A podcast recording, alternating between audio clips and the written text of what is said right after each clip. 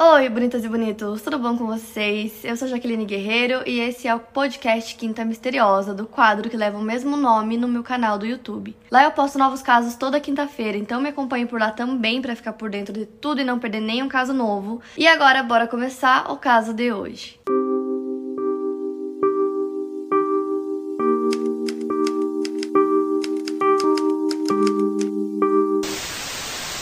Sarah Marie Johnson nasceu em 24 de janeiro de 1987. Filha de Diane e Alan Johnson, ela tinha um irmão seis anos mais velho que ela, chamado Matt. Ele era filho biológico apenas da mãe dela, da Diane. A família morava em Belleville, cidade no condado de Blaine, Idaho, Estados Unidos. A propriedade deles era bem grande, então além da casa deles tinha uma garagem bem grande que ficava independente da casa, onde eles montaram um apartamento para alugar. Eles moravam em um subúrbio de classe alta em Belleville. Aos 16 anos de idade, em 2003, a Sarah frequentava a Wood River High School, enquanto seu irmão Matt já tinha 22 anos e ele estava estudando na Universidade de Idaho. Seus pais eram casados há 20 anos, o pai dela tinha 46 anos e a mãe dela 52 na época. Seu pai trabalhava em uma empresa de paisagismo que tinha muito sucesso, ele trabalhava na parte de pavimentação, enquanto Diane trabalhava para uma empresa financeira local, ela fazia os impostos. Inclusive, os pais da Sarah, eles eram pessoas extremamente carinhosas, pessoas muito queridas, assim, por todo mundo que conhecia eles, familiares, amigos. E eles amavam passar o tempo deles com a família e com os filhos, era a coisa que eles mais gostavam de fazer. Eles eram realmente muito dedicados à família. E falando um pouco sobre a Sarah, ela é descrita como uma garota muito doce, muito gentil, ela jogava vôlei, amava, era uma das coisas que ela mais gostava de fazer. E ela era muito, muito próxima do pai. Todo mundo falava que ela era a queridinha do papai. É, passava muito tempo com ele, ele fazia tiro, né? Praticava tiro e eles faziam isso juntos. Inclusive a Sarah tinha uma pontaria muito boa. E a Sarah era até considerada uma garota popular na escola, tinha vários amigos. E ela dizia que ela queria se tornar professora, então era essa profissão que ela queria seguir. Porém, o irmão dela, o Matt, dizia que ela não era essa garota doce e gentil que todo mundo achava que ela era. Ele dizia que ela era extremamente dramática e que ela mentia muito para conseguir o que ela queria. Ele disse que ela também nunca admitia quando ela estava errada, que ela sempre tinha que ter a última palavra em qualquer discussão e que ele não tinha muita paciência é, para os dramas dela. Ele disse também que às vezes, quando ela não conseguia alguma coisa que ela queria, ela fazia birra igual uma criança e que mesmo assim os pais continuavam mimando ela, que ela era extremamente mimada e que os seus pais tinham muito orgulho dela, mesmo ela sendo assim. No verão do mesmo ano, em 2003, a Sarah começou a se envolver com um jovem de 19 anos chamado Bruno Santos Rodrigues. O Bruno abandonou o ensino médio, ele era um imigrante mexicano ilegal e ele estava ligado a um pequeno número de crimes relacionados a drogas. E o relacionamento dele se tornou motivo de tensão na família, acabou sendo pauta de diversas discussões, principalmente entre a Sara e a mãe dela. Os pais desaprovavam completamente o relacionamento dos dois e eles até proibiram a Sara de ver o Bruno, inclusive eles tinham proibido ele também de procurar pela Sara. Porém, ela se recusou a ouvir os seus pais. O Bruno era a primeira paixão dela, seu primeiro namorado, e ela estava extremamente apaixonada. Ela começou até a ficar obcecada com o relacionamento deles, e ela parecia não se importar com a opinião negativa que os pais dela tinham sobre o Bruno ou se importar com as ordens, né, que eles davam para ela não ver ele, terminar o relacionamento e tudo mais. Então, só para vocês entenderem, os pais da Sarah tinham proibido ela de seguir com esse relacionamento com o Bruno. É, e eles acreditavam que ela tinha terminado o relacionamento, mas ela continuou namorando com ele durante três meses escondido. Então, em agosto de 2003, a Sarah começou a mostrar um anel de noivado por aí. Ela mostrava para os amigos, para as amigas e dizia que ela tinha sido pedida em casamento e que ela e o Bruno iam casar. Só que como a Sarah mentia muito, as amigas não acreditaram, acharam que era apenas um anel normal. E aí, é, no dia 29 de agosto, a Sarah disse para os pais dela que ela ia dormir na casa de uma amiga e aí ela saiu de casa, porém ela mentiu, ela estava na casa do namorado. A tia dela, chamada Linda Vavold, e o marido James, que são cunhados do Alan, né, do pai da Sarah, estavam hospedados lá na casa deles nesse dia. Então nesse dia eles descobrem que a Sarah estava mentindo, então o pai dela decide ir até o apartamento que o Bruno morava. O tio da Sarah acompanhou o pai dela, eles foram até lá para buscar a Sarah. E o Bruno morava em um conjunto habitacional em Balmoral com a sua mãe, irmã e cunhado. Então o pai dela chega lá com o tio da Sara para buscar ela E ele fala pro Bruno mais uma vez que ele proíbe o Bruno de ir atrás dela, que ele proíbe o relacionamento deles, que não é para ele procurar mais por ela, que isso tem que acabar. E aí eles levam a Sarah para casa. Quando eles chegaram lá, o clima estava muito tenso, então os tios da Sarah decidem sair um pouco para que eles possam conversar com a Sarah, se resolver. E aí, mais uma vez, eles falam que ela não pode continuar esse relacionamento e tudo mais. E aí ela conta que ela vai continuar assim, que ela não só vai continuar namorando, como ela está noiva do Bruno e que eles vão casar. Isso foi a gota d'água para os pais dela. E aí eles falam que eles vão ir até a polícia para contar que ele é um imigrante ilegal nos Estados Unidos e que assim ele vai ser deportado e que tudo isso vai acabar. Os tios da Sarah retornam para casa e era final de semana, então eles tinham programado fazer várias coisas por lá e também era feriado, era Labor Day, né, que é dia do trabalho lá nos Estados Unidos. Então eles voltam e seguem com a programação do final de semana e a tia da Sarah comenta que ela não queria participar de nada, que ela tava muito chateada e ela tava de castigo, né, durante aquele final de semana, então ela não podia sair de casa, os pais tinham pegado as chaves do carro dela também. E aí eles decidem ligar pro Matt, que é o irmão mais é, velho da Sarah, para contar tudo o que tinha acontecido. Eles contam para ele e dizem que eles estavam decepcionados, eles estavam envergonhados até com todas as atitudes que a Sarah estava tomando.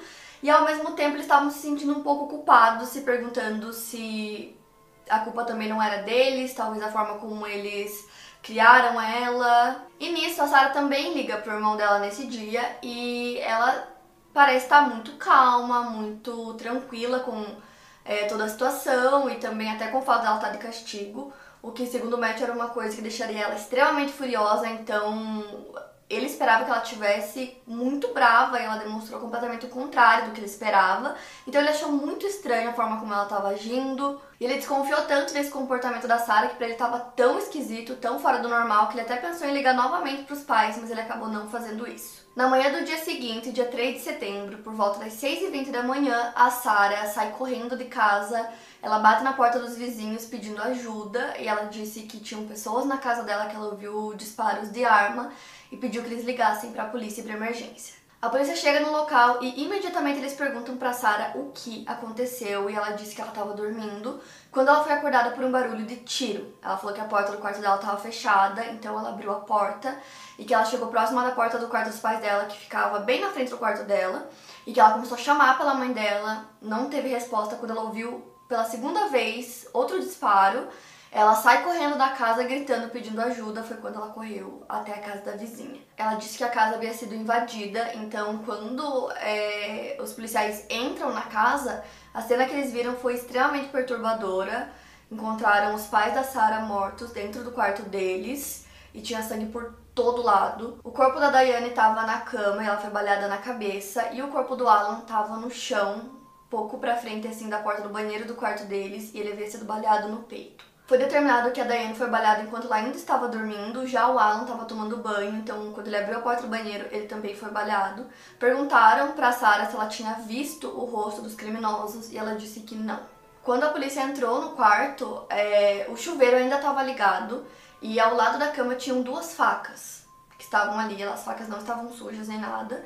E era muito estranha a forma como aquelas facas estavam posicionadas ali, não fazia muito sentido, na verdade não fazia sentido nenhum. Foi encontrada uma terceira faca na cama do Matt, mas ele não estava lá, ele estava na faculdade. As portas da casa não estavam trancadas naquele dia, o que poderia acontecer, já que eles moravam num bairro muito bom, que tinha muita segurança, então não houve entrada forçada na casa. Quem entrou conseguiu simplesmente abrir a porta e entrar. A casa estava completamente em ordem e nada foi roubado, o que era muito esquisito.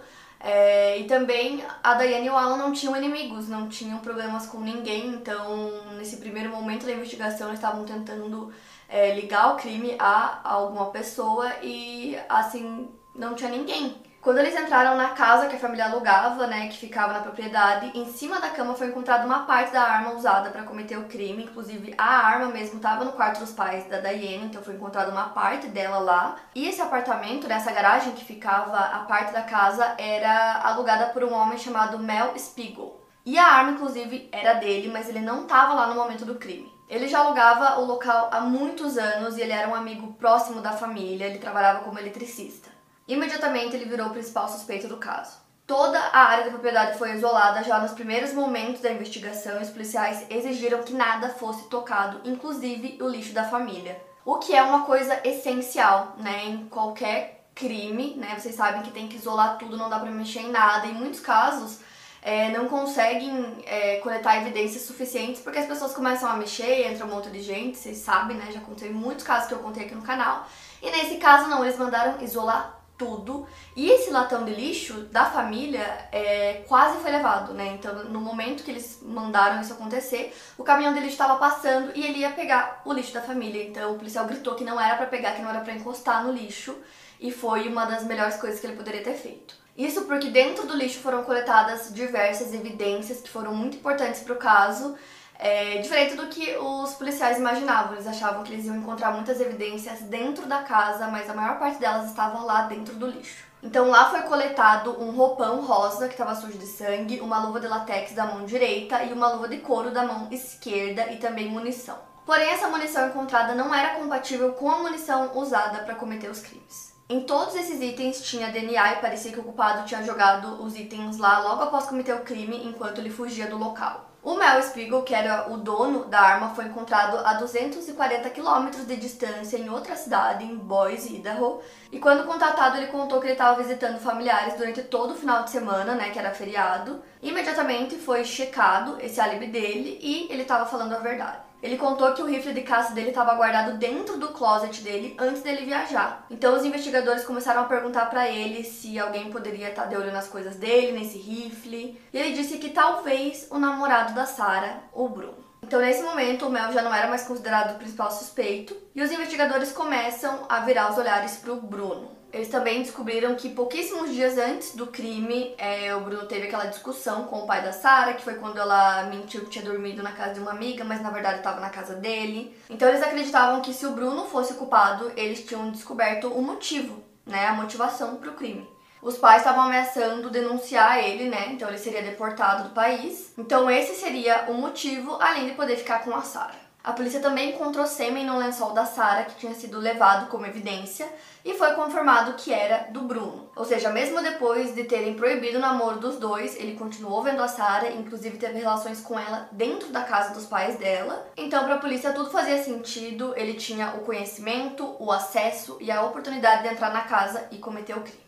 Então eles levam o Bruno para ser interrogado e eles contam que ele era muito arrogante, muito metido, a forma como ele respondia as perguntas. E aí ele contou que ele estava namorando a Sara, que ele tinha pedido ela em casamento e que ela tinha aceitado. Aí ele falou que ele realmente tinha certos conflitos com os pais dela, mas que ele não tinha nada a ver com o crime, que ele era inocente.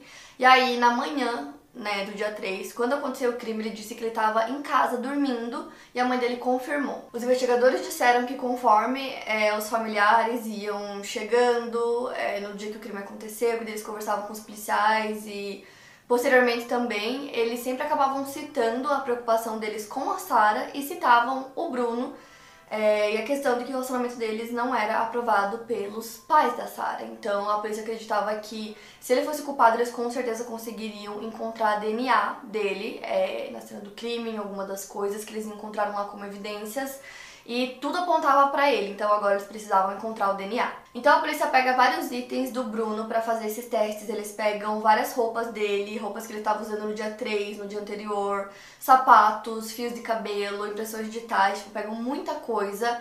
E eles começam a fazer os testes e não tem absolutamente nada, não tem nenhum DNA dele é, em nada que foi encontrado na cena do crime, nas evidências que foram coletadas.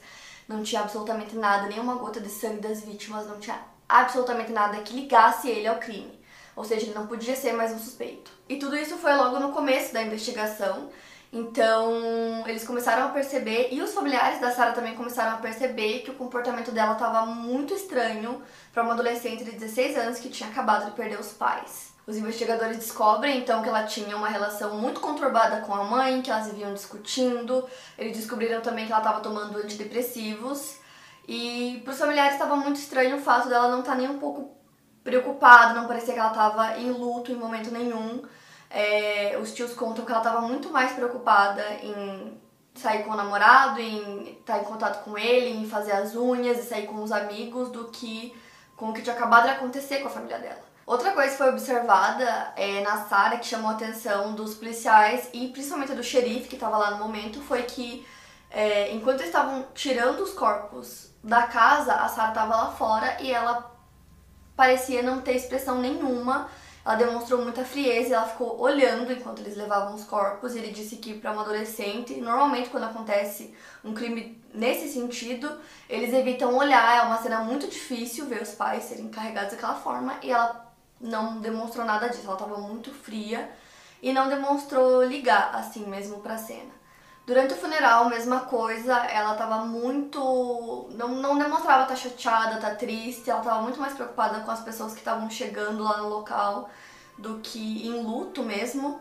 É, várias pessoas disseram que ela estava conversando com as pessoas normalmente, que ela até disse que ela queria jogar vôlei mais tarde naquele dia. Então, a dor e o luto que ela tentava demonstrar para as pessoas é, não parecia real, não parecia genuíno, então foi uma coisa que muitas pessoas perceberam. Inclusive, uma das amigas da Sarah, chamada Chantê, ela disse que alguns dias antes do crime, a Sarah foi conversar com ela durante um treino de vôlei e ela pediu que essa amiga encontrasse o Bruno e dissesse para ele que ela amava ele e ela disse que achou isso muito estranho, que ela sentiu um arrepio na espinha. Então, com todos esses depoimentos, com todas essas coisas, a polícia começou a desconfiar da Sara, mas era muito difícil para eles é, realmente acreditarem que uma adolescente de 16 anos tinha cometido um crime daqueles. Então, eles decidem coletar impressões digitais e amostras de DNA da Sara. Mas essa hipótese, então, de que ela havia cometido o crime sozinha começou a surgir.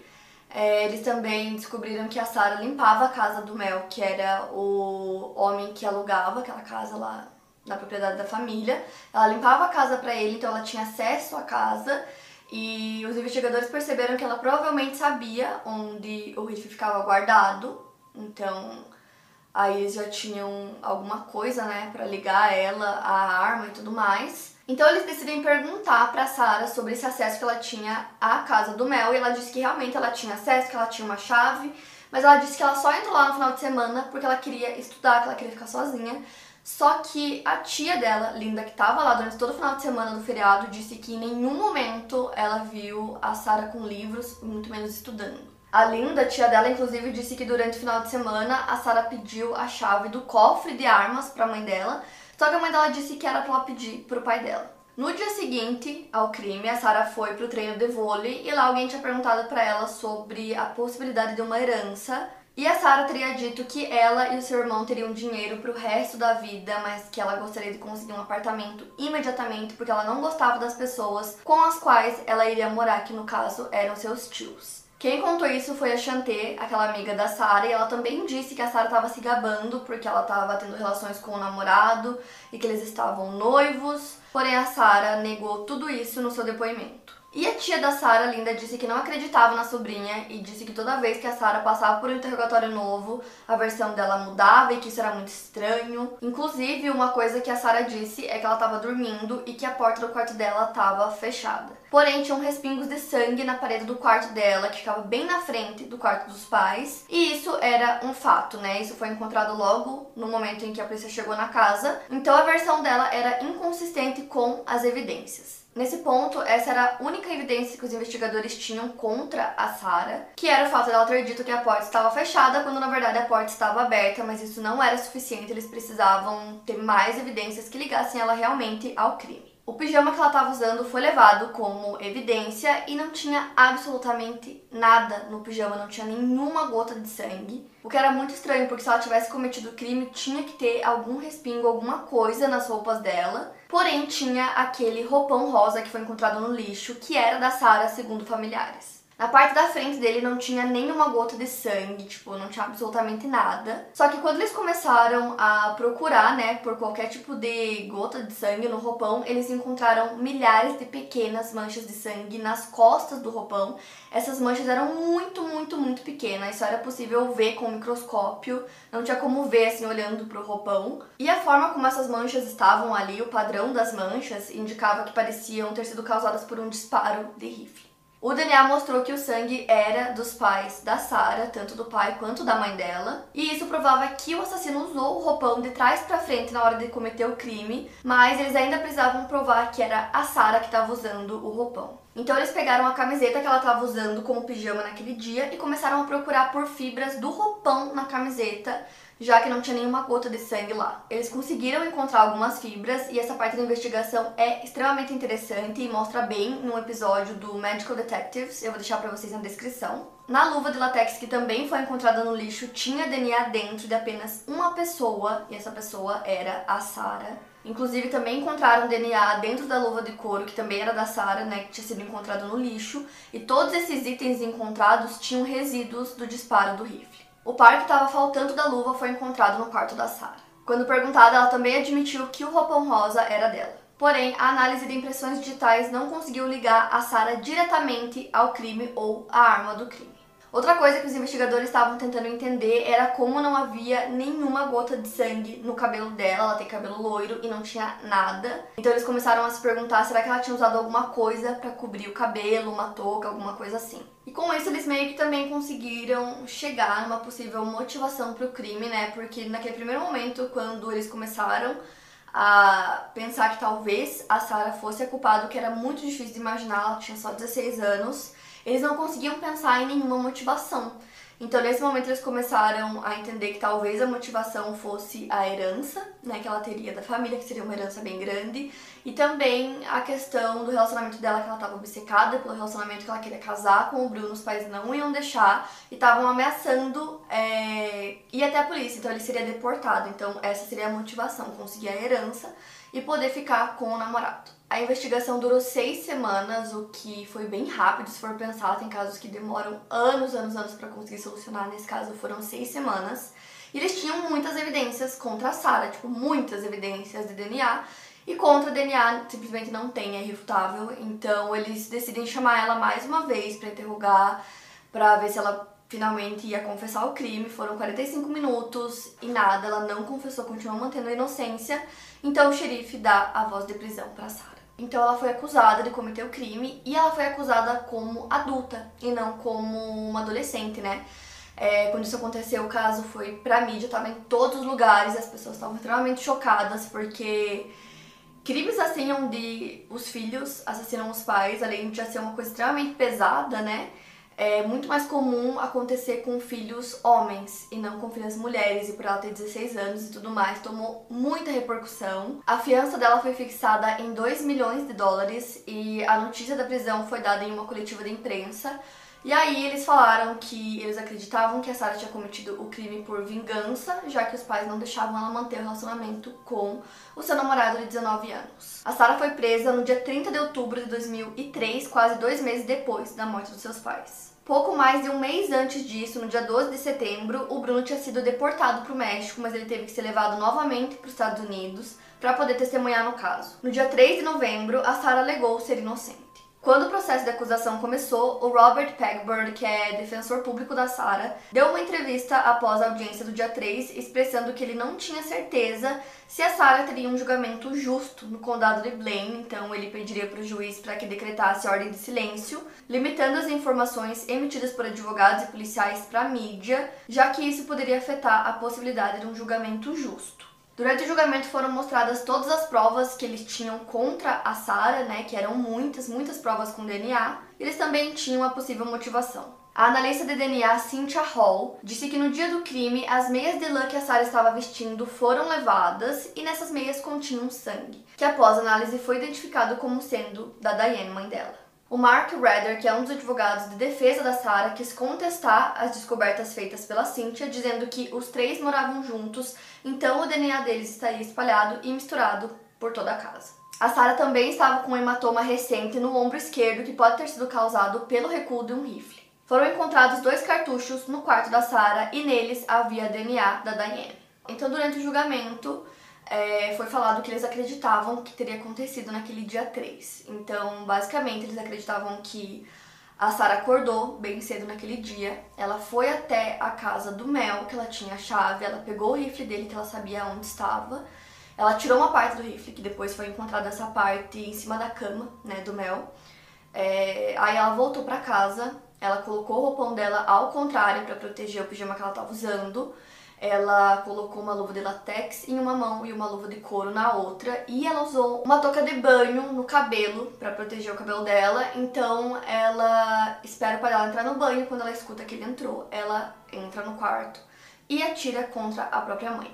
É, nesse documentário que eu vou deixar pra vocês, que é um episódio na verdade, é, vocês vão ver porque tem encenações e tal, e mostra exatamente como era o quarto dela e o quarto dos pais. Então tem a porta do quarto dela, já era a porta do quarto dos pais dela.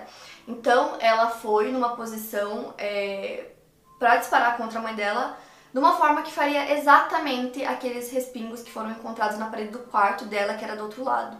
Então ela dispara contra a mãe, o pai dela escuta o barulho, imediatamente ele abre a porta do banheiro e ela dispara contra ele também. Ela joga o rifle no chão do quarto e coloca aquelas duas facas do lado da cama pra é, confundir os investigadores, para que eles pensassem que tinha alguma gangue envolvida no crime.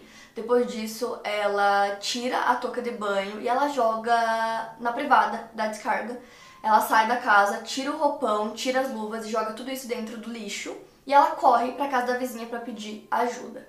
Essa questão da touca, é, eles tentavam, né, quando eles começaram a ligar os pontos e conseguir as evidências de que a Sarah era culpada, eles não conseguiam entender como não tinha nenhuma gota de sangue no cabelo dela. Então depois eles descobriram que era porque ela tinha protegido o cabelo com essa touca de banho, porque ela deu a descarga na touca, só que acabou entupindo é, o vaso sanitário. Então é chamado um encanador e ele consegue tirar a touca de lá. Então aí eles tinham a resposta de por que o cabelo dela estava intacto, não tinha nenhuma gotinha de sangue, não tinha nada. No conjunto da investigação foram coletadas mais de 200 provas e foram entrevistadas mais de 100 pessoas. O James, que é tio da Sarah, disse que uma das preocupações da Sarah era em relação ao seguro de vida dos pais. Segundo ela, seu irmão estava recebendo tudo e ela não estava recebendo nada. Ele também observou que a Sarah falava dos seus pais como se eles ainda estivessem vivos. Ele conta que uma vez a Sarah disse: Sinto muito por fazer vocês passarem por isso, e ele acreditava que de alguma forma isso teria sido uma confissão da parte dela. O julgamento começou em fevereiro de 2005 e durou cinco semanas. O próprio irmão da Sarah, o Matt, testemunhou na acusação e o promotor Jim Thomas tinha muitas provas forenses que poderiam condenar a Sarah, mas mesmo assim ele temia que talvez ela fosse inocentada. Já o advogado de defesa dela, Robert Pangborn, acreditava que o Bruno tinha envolvimento no crime, que ele teria chamado outras pessoas para ajudarem ele. E além disso, muitos familiares e amigos da Sarah foram chamados para testemunhar contra ela, o que acabou afetando o psicológico de vários familiares dela. O Matt falou bastante no tribunal sobre a guerra que a Sarah tinha contra a mãe dela, sobre a relação das duas, que elas brigavam muito. Já o advogado da Sarah construiu toda a defesa dela, baseando-se no fato de que ela não estava suja de sangue quando ela saiu da casa para pedir ajuda e quando a polícia chegou. Então, para ele, isso já provava que ela não tinha cometido crime. E ele disse que como a Diane levou um tiro na cabeça, tinha muito sangue por todo o quarto, mas não tinha nenhuma gota de sangue na Sarah. Já o Scott Birch, que é um investigador geral de Idaho, disse que o caso foi um dos mais complexos que ele já viu, que apenas duas testemunhas foram chamadas pela defesa. Uma delas foi a Patricia Alder, que é uma mulher que acabou conseguindo ganhar a custódia da Sarah,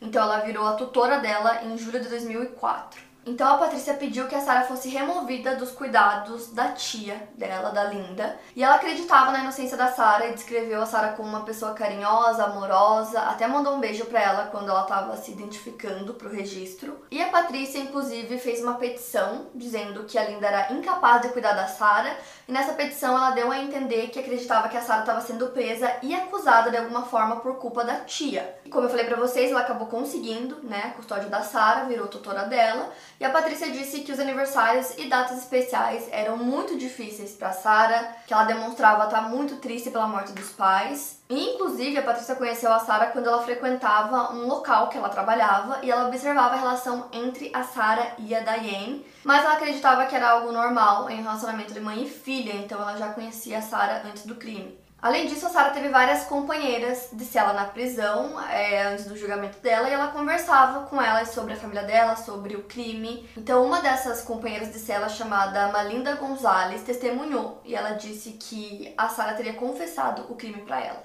Ela disse que uma vez a Sarah falou: "Quando eu matei", então ela parou e disse: "Quando os assassinos" e que isso para ela estava mais do que confirmado do que era uma confissão. E a partir disso, ela disse que a Sarah não quis mais falar sobre o assunto, que a Melinda disse que ela não ia contar para ninguém. E tanto a Melinda quanto outras pessoas que dividiram cela com a Sarah disseram que ela falava abertamente sobre o caso, sobre o relacionamento conturbado com os pais, e também como depois da morte dos pais dela, o relacionamento dela com os familiares mudou para sempre. A Melinda foi a única que disse que a Sarah teria admitido a autoria do crime. Ela teria contado várias outras coisas, como o fato da mãe sempre favorecer o irmão, e esse era um dos motivos pelos quais elas brigavam. Ela também teria contado que ela e o pai tinham uma relação muito boa, que ela era filhinha do papai, e que o pai dela tinha até mudado o seguro de vida dele, incluindo apenas ela como beneficiária, já que o Matt era apenas filho biológico da Diane. Outra companheira de cela da Sarah, chamada Alton Fisher, elas dividiram cela durante 16 dias.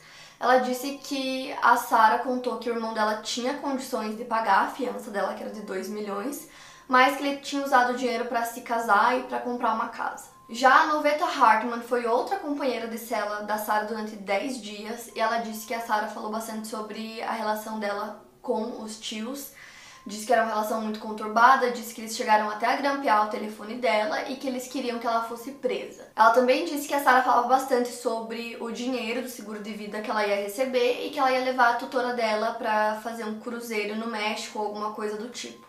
Ela também contou que a menor preocupação da Sarah eram os pais e o que tinha acontecido com eles durante as conversas que elas tiveram. Outra coisa que ela contou é que a Sarah ficava extremamente chateada quando ela tinha que ir até o tribunal para alguma audiência e essa audiência não era transmitida na TV. Ela disse que a Sarah não gostava de usar o uniforme laranja, que ela queria usar roupas normais. Inclusive, durante todos os dias do julgamento, a equipe dela sempre levava roupas, joias e maquiagem para Sarah e ela sempre estava com o cabelo bem arrumado. A Linda Vavold, que é tia da Sarah, ela era proprietária de uma livraria cristã em Caldwell, Idaho, que fica a mais ou menos 48 quilômetros de Boise, que é onde a Sarah morava. A Linda é a irmã mais velha da Diane, mãe da Sarah, e foi ela que teve a custódia da Sarah logo que o crime aconteceu. E ela sempre contou que a Sarah apresentava comportamentos muito estranhos e muito inadequados em relação a tudo que estava acontecendo. Ela disse que sempre que alguém falava alguma coisa sobre os pais da Sarah ou demonstrava estar triste ou chateado com toda a situação,